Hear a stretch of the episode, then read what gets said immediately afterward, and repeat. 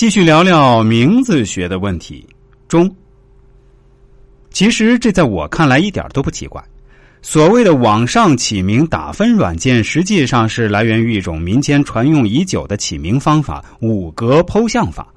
而所谓的五格剖相法，又被称作五行平衡法，起源于日本。最早是日本人根据中国周易理论开创，后来又传播到韩国、东南亚、台湾、香港、中国大陆的。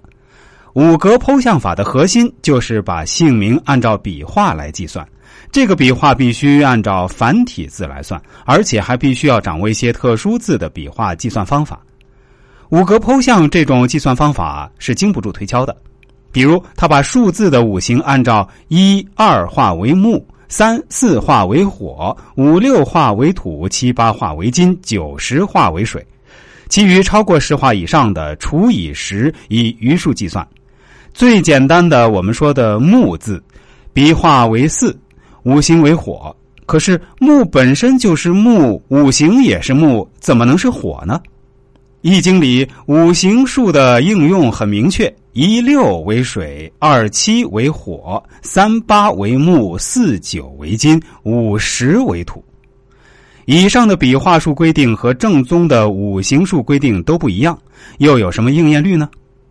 再就五格剖相中提到天格、地格、人格、外格、总格的计算方法，姓名中单姓氏的笔画数要加上一画为天格，单名字的地格在字上也要再加一画来计算。这个加一画的道理何在？为什么是这样？也没有个让人能弄清楚、服气的理由。理论上不完善，方法上又没有逻辑性。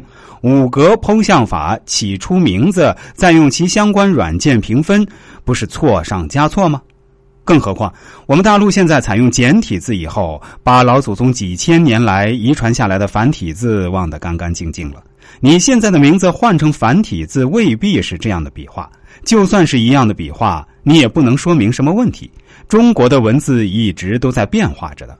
从甲骨文到大篆、小篆、金文，你能保证你的名字里那几个字一直都没有变动过？所以按我说，起名的方法正确的是离不开《周易》。首先要确定一个人八字用神的喜忌，出生的时候天寒地冻，日干明明需要火来温暖，加强自身的力量，我们却偏偏给他用水，这无疑是给人泼冷水，结果不冻僵才怪。再就是根据所喜的五行来取用相关的字，五行喜火就要取五行为火的字，其他依此类推。字的五行属性可不仅仅是通过简单的笔画数就能确定的，千篇一律认为一六画五行就是水，三八画为木是片面的，还要参考其他的，比如说一个字的字形是由什么主要部首组成的。再就是一个字的字义要表达什么意思和信息，还比如木字，意思就是木头、树木，五行就是木，我们不能因为木字笔画是四就给它规定成金吧？因此，一个字的五行最主要还是取决于它的字形和字义，字的笔画数是死的，而字的意义是活的，这是给人改名字的过程中一个非常重要的原则。